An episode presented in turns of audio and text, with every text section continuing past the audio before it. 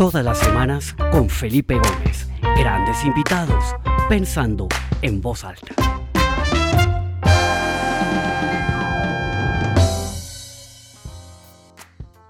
Buenas tardes para todos, buenos días para quienes están todavía en la mañana. Estamos eh, hoy en esta nueva edición de, de mi webinar Pensando en voz alta, y hoy tenemos un invitado absolutamente fantástico, es Alberto Espinosa, es un buen amigo eh, de, hace mucho, de hace mucho tiempo.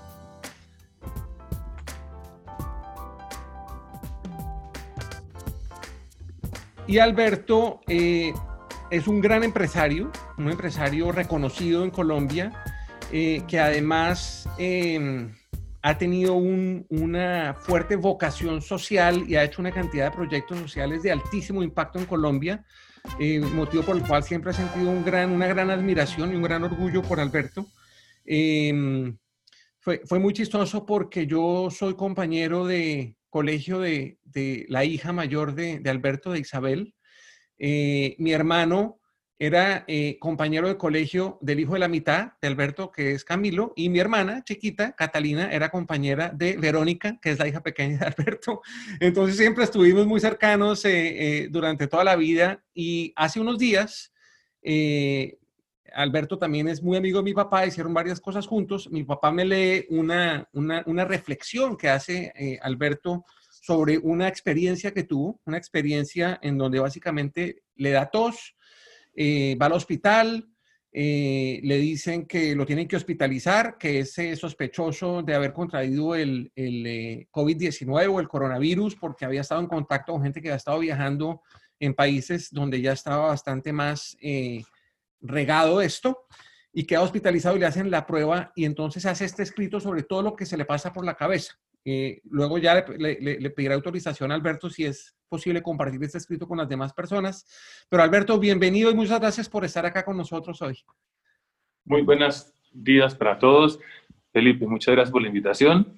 Eh, con mucho gusto puedes compartir ese escrito con los que quieran. Es un testimonio de lo que he vivido eh, en estos días, sobre todo lo que pasó cuando entro a la clínica y empiezo a pensar, después de mucho tiempo, ahora tengo tiempo, cosa que no me ha pasado cuando le dicen a uno, usted va a estar aquí mínimo cinco días mientras salen los resultados de las pruebas, dice uno, bueno, aquí tengo la posibilidad de tomar opciones.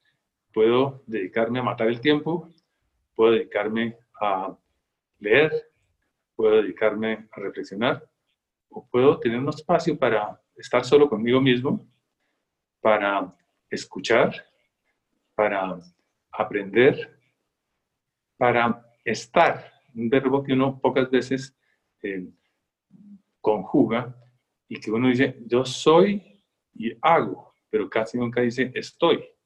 Cuando uno tiene, tiempo para estar, estoy aquí, estoy consciente, estoy contento, estoy preocupado, estoy alerta.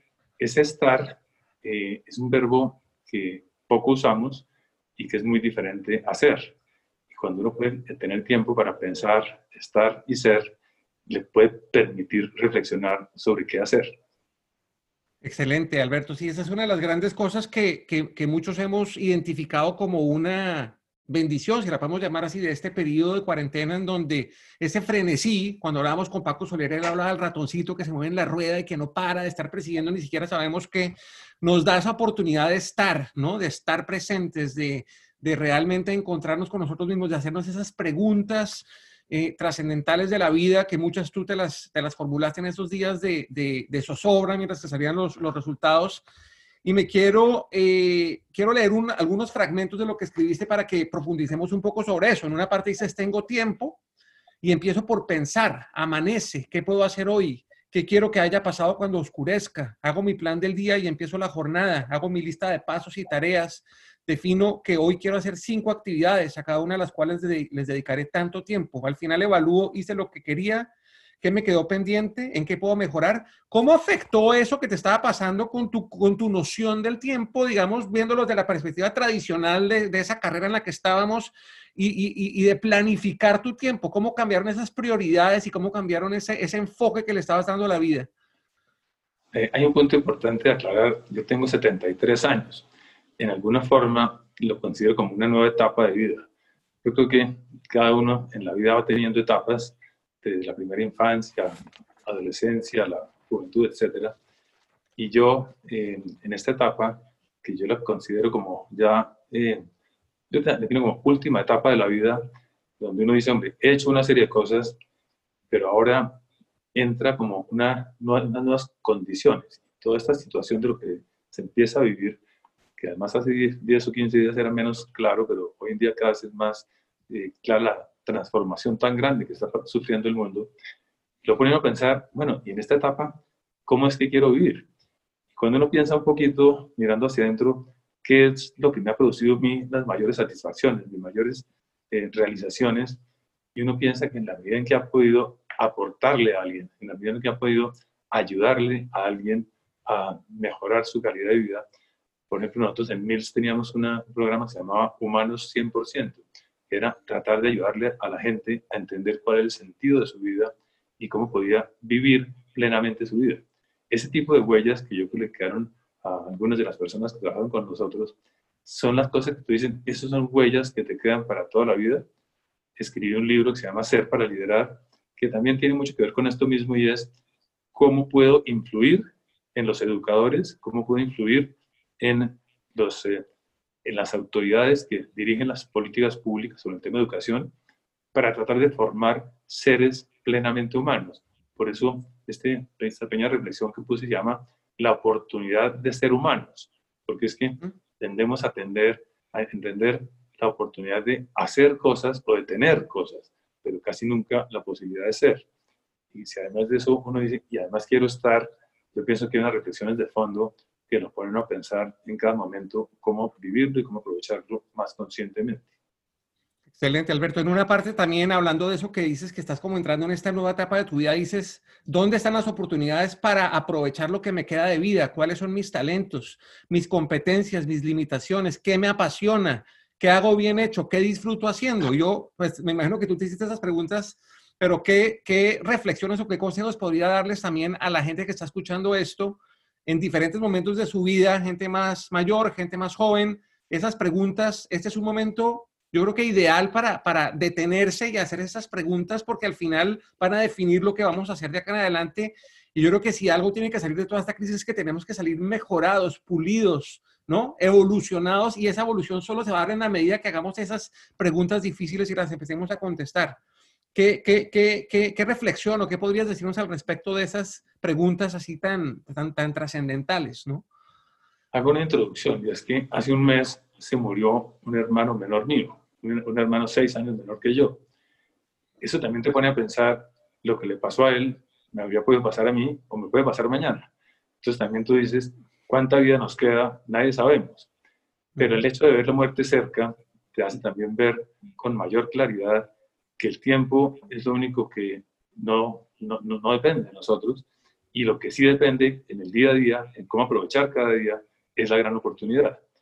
Para mí, lo importante es encontrar ese, ese propósito superior, que es eso que realmente quisiera que hubiera pasado antes de yo morir un ejercicio que hemos hecho muchas veces es qué quisiera que dijera mi lápida.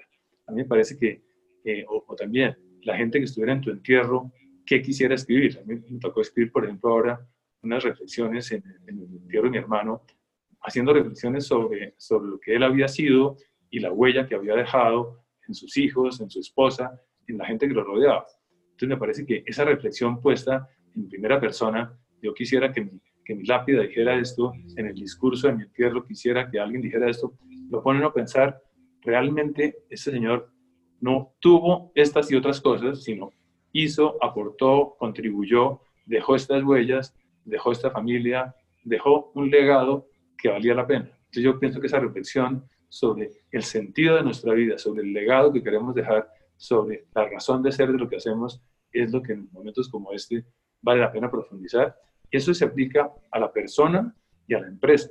Mí el punto de partida es yo, cómo yo como ser humano puedo estar bien en esta etapa de, de lo que estamos viviendo, ante estas dificultades, antes de ponerme a asesorar a un hijo, a una empresa, no, por otras organizaciones, yo ¿cómo puedo hacer para estar bien? Por ejemplo, yo ahorita lo, mi primera prioridad, llevo ya más de 15 días aislado, es tengo que estar bien yo mismo, mi esposa, que no se contamine, y la otra gente con la cual por cualquier motivo vaya teniendo contactos de aquí en adelante, ¿qué puedo hacer para minimizar el riesgo de contagiarlos?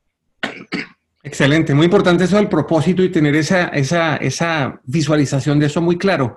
En otra parte de tu escrito hablas también de la familia, ¿no? Que dices, reflexiono sobre mis padres, mis abuelos, mi entorno, sobre la gente más allá de la familia, mis maestros, las personas que me han dado afecto, cariño, comprensión, las personas que admiro, los seres humanos que han vivido vidas ejemplares, los modelos que me han inspirado en lo espiritual, lo laboral, lo familiar y en cada una de las dimensiones de la vida que me han conducido a ser lo que soy hoy. ¿Cómo podemos aprovechar este tiempo para generar esa, esa, ese, para valorar realmente toda esa red de gente que tenemos alrededor, nuestra familia, nuestros amigos, nuestros mentores, la gente que admiramos, ¿no? Porque muchas veces damos eso por, por, por hecho, lo damos como una cosa que lo tenemos y, y no lo valoramos también es un momento para valorar todo eso y también tal vez para reconectar, ¿no? Muchas familias, hermanos que hace mucho tiempo no se hablan o papás eh, y hijos que por algún motivo están distanciados. Este es un momento también para generar esa reconexión familiar, reconexión con amigos, etcétera. ¿Qué, qué, qué pudiste pensar y qué, qué nos puedes eh, contar un poco sobre eso? Para mí, el punto de partida tiene que ser la pareja. Yo creo que la pareja es la base de la, del equilibrio personal, es la base de la sociedad.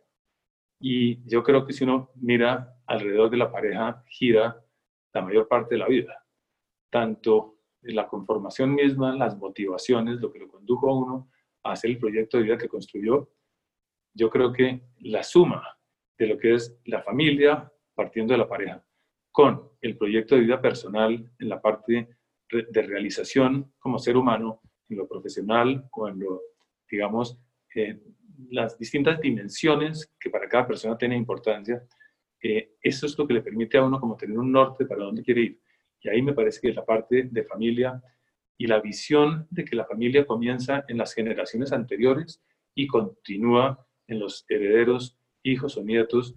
me parece a mí que esa visión integral del ser humano como parte de una cadena mm, de abuelos, hijos, nietos, etcétera, eh, es muy importante porque lo que uno ve es que uno sí puede tener un impacto muy significativo en todos los que lo rodean y que ese ejemplo como pareja de esposa o marido y los que lo rodean me parece que es fundamental y en cada etapa de la vida tiene uno algo que aportar que sirve para que los demás sigan un camino. Claro, excelente Alberto, muy bien. Eh, hay otro, otro, otro fragmento de tu escrito que hablas un poco sobre la actitud que uno asume frente a, frente a las circunstancias. Entonces eh, escribes y abro comillas, ¿cómo estoy hoy? ¿Cuál es mi actitud? ¿Cómo me siento? ¿En quién confío? Eh, ¿Quién me inspira? ¿Quién me orienta? ¿Estoy consciente, preocupado, asustado? ¿Tengo paz, serenidad, capacidad de pensar, analizar? ¿No? Eh, cómo me estoy comportando, estoy transmitiendo tristeza, frustración, desesperación, rabia, desconsuelo, o estoy buscando soluciones, alternativas, caminos, formas de aprender, comprender, buscar opciones, oportunidades, formas de salir adelante en el momento y las circunstancias que me tocó vivir. Yo creo que todos esos son sentimientos que de una u otra manera todos estamos sintiendo en ese momento. Hay mucha incertidumbre, esa incertidumbre, esas preguntas generan muchas veces ansiedad, miedo, angustia, todo eso, pero yo creo que uno tiene que canalizar todo lo que estamos viviendo para tratar de sacarle lo mejor posible. ¿Cómo fue ese proceso tuyo de esa reflexión y al final qué, qué concluiste alrededor de, de la importancia de las actitudes que asumimos ante esta realidad que estamos viviendo en todo el mundo? Creo que el punto de partida es el susto. El, susto, una parte del susto de que esto se nos está corriendo el piso, no, no, no sabemos esto a dónde va a acabar. Eh, ese susto claramente es destructivo. Si uno se deja solamente llevar por esa espiral del susto y todos nos contagiamos de la cantidad de, por las redes sociales, por, las noticias, por todo, eh, es fácil caer en la desesperación, en la desesperanza y con la pérdida total de opciones de, de salir.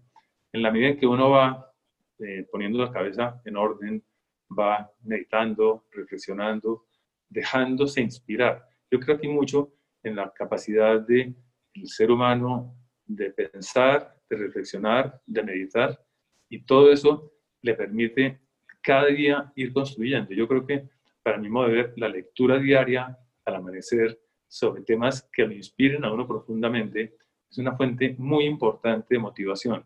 Si yo siempre estoy eh, leyendo solamente las noticias malas, las desastres, es muy distinto si tengo fuentes de inspiración que me generen esperanza, que me generen oportunidades de hacerlo mejor en situaciones difíciles. Entonces yo creo que partiendo de eso, y yo pienso que es bueno asesorarse de gente que está haciendo cosas bien hechas. Por ejemplo, los manejos de crisis. En el foro de presidentes de la Cámara de Comercio de Bogotá se ha promovido todo un movimiento de unas cosas que llamamos empresas en trayectoria mega, que son empresas que van avanzando hacia lograr resultados sobresalientes, cómo en conjunto pueden apoyarse unos a otros en esa búsqueda de alternativas, de oportunidades para enfrentar juntos la crisis, atendiendo, primero que todo, estar cada uno bien consigo mismo. Segundo, atender toda la parte de entender las necesidades de los colaboradores, las necesidades de los clientes, cómo está afectando el negocio y el flujo de caja, cómo lo puede administrar adecuadamente. Entonces, todo eso que se llama manejo de crisis está ya estructurado, está pensado y hay herramientas que ayudan mucho a ese manejo de crisis. Yo pienso que aprovechar esas herramientas en forma constructiva y acompañarse con otras personas que están viviendo situaciones parecidas y que tienen eh, otros puntos de vista enriquece estas eh, situaciones y permite buscar alternativas dentro de la dificultad que también conduce a oportunidades diferentes y para las cuales hay que estar abierto con mucha capacidad de creatividad, de innovación, de búsqueda de oportunidades en la dificultad. Excelente, Alberto. Quiero hacer un paréntesis un poco de, estas reflexiones trascendentales que has hecho para hablar de, una cosa un poco más práctica. Muchas de las cosas que están conectadas y que oirán esa grabación más adelante eh, son eh, ejecutivos, emprendedores, empresarios, gente que tiene empresa que está enfrentado a una, a una situación bastante compleja eh, en todos los sentidos. Pues es un, eh, esto es completamente disruptivo desde la perspectiva de los negocios. Hay todo un dilema de qué hacer con las personas porque, porque hay que tratar de no romper esa cadena de que el, el, el, dinero fluya para que la economía no se golpee tanto, etcétera. Y tú que tienes tanta experiencia y eres un ejecutivo tan, tan eh, exitoso, ¿qué reflexiones o qué ideas o qué consejos podrías darle a estas personas que hoy tienen que tomar estas decisiones, muchas difíciles, eh, y, cómo afrontar esto desde la perspectiva, digamos, del empresario, ¿no? Del gerente, del líder. ¿Qué, reflexiones nos podrías compartir en ese sentido? Yo creo que hay que empezar por eh, analizar cada uno de los stakeholders, cada uno de los relacionados. Si partimos de la base, digamos, de los clientes o consumidores, ¿qué va a pasar con mis consumidores y clientes? ¿Qué necesidad estoy satisfaciendo y cuáles son las nuevas necesidades que surgen a partir de la nueva situación. Luego, mis colaboradores. ¿Cuáles son las necesidades de mis colaboradores y cuáles son las restricciones y limitaciones? Entonces, empezamos con colaboradores, por consumidores, clientes, canales, distribuidores, eh, colaboradores, ah, inversionistas. ¿Qué pasa con mis accionistas, mis inversionistas? ¿Qué, qué, cuál es la situación? Mis financiadores, las autoridades. Para mí un punto muy importante aquí es recuperar confianza. Hay que empezar por recuperar confianza en mí mismo, recuperar confianza en cada uno de los miembros de mi familia, tanto dársela como recibirla, es decir, que crean que cada uno estamos haciendo lo correcto, bien hecho, dentro de unas condiciones que son difíciles de entender, pero que cada día estamos haciendo lo correcto, bien hecho. Yo creo que en estas épocas de crisis se vuelve especialmente importante el manejo diario de la crisis, buscando soluciones concretas para cada uno de los temas críticos. Si, por ejemplo, el flujo de caja es uno de los temas críticos de cualquier organización, ¿cómo voy a administrar el flujo de caja? ¿Qué opciones tengo? Puedo acudir a entidades financieras, puedo acudir a em, eh, proveedores, puedo acudir a clientes, puedo acudir a, inversionistas. ¿Cuáles son mis fuentes de financiación? De hecho, las entidades financieras, por ejemplo, están dando facilidades para atender créditos que se vencían para atender dificultades. Los mismos arrendadores, si tengo eh, locales arrendados, en, en fin, en buscar fuentes de solución con cada uno de mis relacionados. Sí, muy importante eso. Y, yo creo que, eso es, es, un trabajo muy, eh, de mucho detalle, ¿no? De, entrar a, entender, como dices tú bien, las necesidades, la situación. Yo creo que la, empatía en esta situación se vuelve un, una variable absolutamente importante y tal vez que era una, era una variable que no le poníamos mucha atención antes. Yo creo que una de las cosas positivas de esto es que los niveles de empatía eh, están creciendo, ¿no? Eh, mucha gente Inclusive yo lo vivo acá en donde yo vivo. Yo vivo en Atlanta, en Estados Unidos, en un barrio, y pues sí, conozco a mis vecinos de la casa a los lados, pero nunca habíamos hablado con, con, ningún otro vecino, empieza uno como a acercarse, a darse cuenta, la gente empieza a ayudarse de una manera u otra. Hemos visto en las redes una cantidad de historias de, de generosidad, de empatía, de colaboración, de todo eso. Y yo creo que ese nuevo enfoque para las empresas, ¿no? Eh, de, tal vez hacer una transición muy de lo, de lo de ese afán, ¿no? Por, por, el, por la, el, el, resultado del trimestre, por el resultado no sé qué, y volver una gestión mucho más empática con todos los stakeholders puede ser una de las grandes lecciones de esta crisis, ¿no? ¿No crees? Un punto de partida yo creo que es el propósito superior de las organizaciones. Yo creo que cuando una organización tiene un propósito superior, que no es solamente generar riqueza, sino también generar valor para la sociedad, es un punto fundamental. Yo pienso que cada día más el, concepto, el concepto de capitalismo consciente o sea, que genera valor no solamente para los accionistas, sino para todos los relacionados, claramente colaboradores, consumidores, clientes, y cada uno siente que está recibiendo un valor muy superior al que otras personas le ofrecen.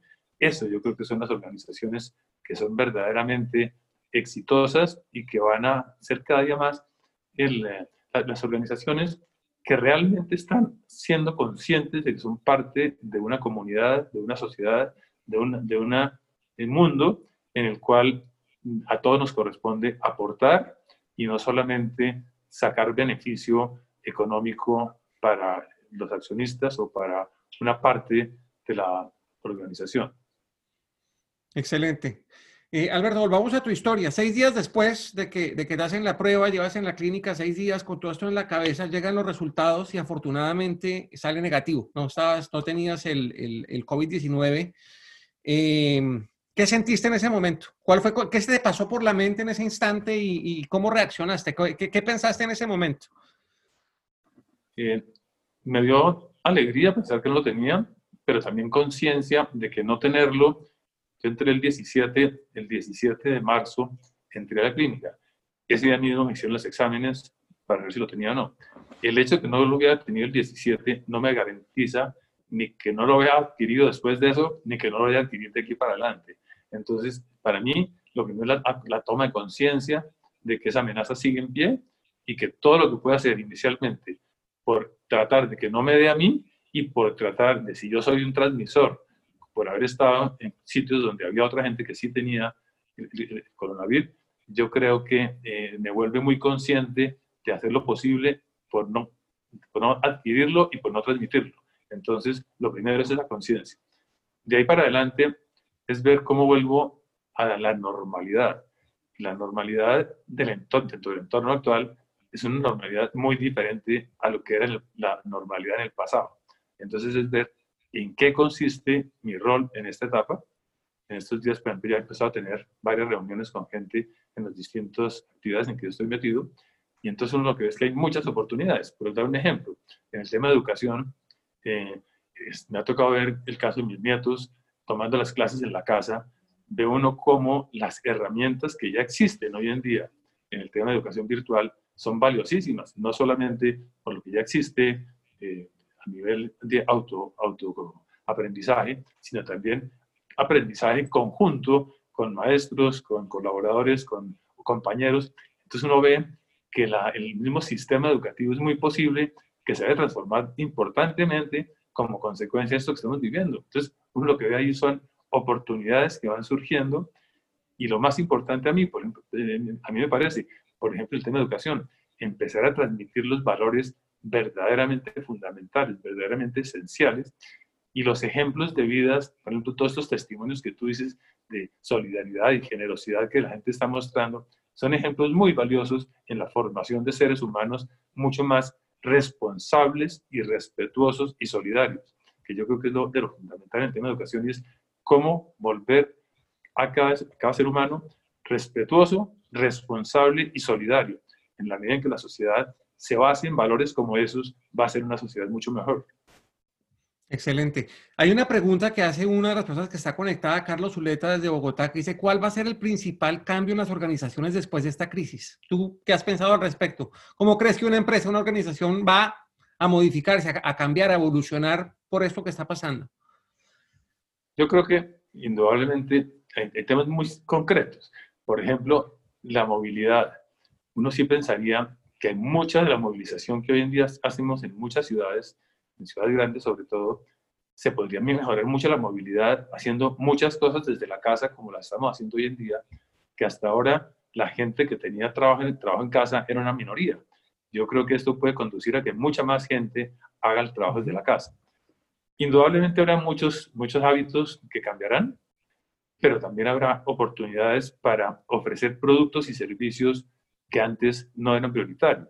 Servicios como los que han surgido pues de hecho todo lo que es despacho a domicilio, todo lo que es eh, facilitar la, calidad de vida. En el, fondo lo ponemos a reflexionar sobre calidad de vida, pero también sobre sentido de vida. Entonces, la suma de cosas, en mi opinión, lo que vas a conducir a, buscar y encontrar nuevas oportunidades, tanto de productos y servicios como de formas de hacer las cosas en forma más amable y más eh, agradable y efectiva. ¿Tú crees que la relación entre colegas, o sea, digamos que la gente, yo, yo comparto contigo que todo ese tema de teletrabajo va a, tomar mucha fuerza. De, de, cierta manera, a las malas nos están probando que trabajar remotamente se puede, que funciona, que tiene sus, sus bondades, también tiene sus limitaciones, etcétera. Pero cuando la gente vuelve a las oficinas, ¿tú crees que esa dinámica va a cambiar la cercanía entre la gente, va a haber un periodo de adaptación donde la gente va a seguir estando lejos. ¿Tú cómo crees que esas rutinas sociales se van a ver modificadas por eso que está pasando? ¿Tú crees que se va a alterar de una manera permanente o será una transición que, tendremos para volver a la normalidad? Yo creo que es una transición, pero es una transición larga. Lo que creo es que, se puede demorar fácilmente un año o más, dos, hasta volver al, al pasado. Sin embargo, a la larga yo sí creo que el ser humano sigue siendo de, trabajar en, grupo, de, compartir. De, yo, yo sí creo que la socialización tiene que seguir existiendo. Eh, hay cosas que no, que no, son sustituibles. Yo sí creo que se, se, van a cambiar métodos, procesos, pero que a la larga hay cosas fundamentales que van a seguir. Además de que yo creo que la, la esencia del ser humano tampoco va a cambiar. Por decir algo, los políticos van a seguir siendo políticos, los empresarios van a seguir siendo empresarios, eh, seguramente puede que haya unos que se quiebren y unos, otros nuevos que surgen. Los métodos pueden cambiar, las herramientas pueden cambiar, pero yo creo que, que como, como sociedad, como ser humano, como el conjunto de la humanidad, la tendencia es adaptarse. Esto sí podría ser claramente una nueva era, no necesariamente una nueva etapa una nueva época, sino puede ser una era diferente, porque yo sí creo que hay cambios de fondo además de todo lo que ha pasado en estos últimos 10 o 20 años, los cambios que hemos vivido en estos últimos años han sido muy grandes. Si a todos esos cambios le metemos la variable de lo que nos ha tocado vivir en esta crisis, yo sí creo que se convierte en una era diferente. Sí, yo también creo que es un, es un momento de inflexión en muchas cosas que, que, vamos a ver muchas transformaciones y solo el tiempo dirá a dónde nos llevará.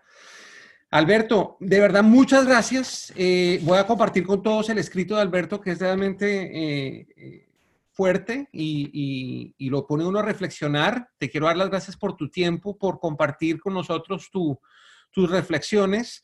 Yo creo que son reflexiones eh, que ojalá no tengamos que ir a un hospital y que nos tengan que hacer la prueba si estamos enfermos o no para que las tengamos. Creo que, que, una de las cosas buenas es que ahorita tenemos ese tiempo para estar, para reflexionar, para pensar, para meditar, para orar, para hacernos esas preguntas profundas que eh, muchas de, muchas de ellas hablamos hoy en este espacio. Entonces, Alberto, de verdad, muchísimas gracias por tu tiempo, por tu generosidad. Me alegro mucho que estés bien. Cuídate mucho. Eh, y muchas saludos allá a, a Clara Virginia y a toda la familia. Muchas gracias a ti, felicitaciones por esta iniciativa. Me parece una iniciativa muy constructiva y yo creo que esta, esta posición como de, de buscar compartir eh, nuevas formas, nuevas actitudes, es muy constructivo. Entonces te felicito y te deseo los mayores éxitos, que sigas así con esta iniciativa que me parece valiosísima. Un abrazo. Gracias, Alberto. Y simplemente para cerrar y ser muy puntuales con la media hora, recordarles que el próximo martes voy a estar a la misma hora con un invitado especial desde Madrid, el, eh, psiquiatra eh, Mario Alonso Push, un psiquiatra absolutamente brillante, eh, autor, conferencista, es una persona realmente muy reconocida en el campo eh, no se lo vayan a perder porque creo que va a ser una conversación también muy interesante. Entonces, desde ya bienvenidos. En un, en un, rato subiré a mis redes no solo la grabación de esta de hoy con Alberto, si la quieren compartir, que también la estamos transmitiendo por Facebook Live, eh, sino que subiré también la invitación a esta nueva conversación del martes. De nuevo, muchas gracias a todos por su participación y Alberto, de nuevo, muchas gracias. Hasta luego. Hasta luego y muchas gracias a ti.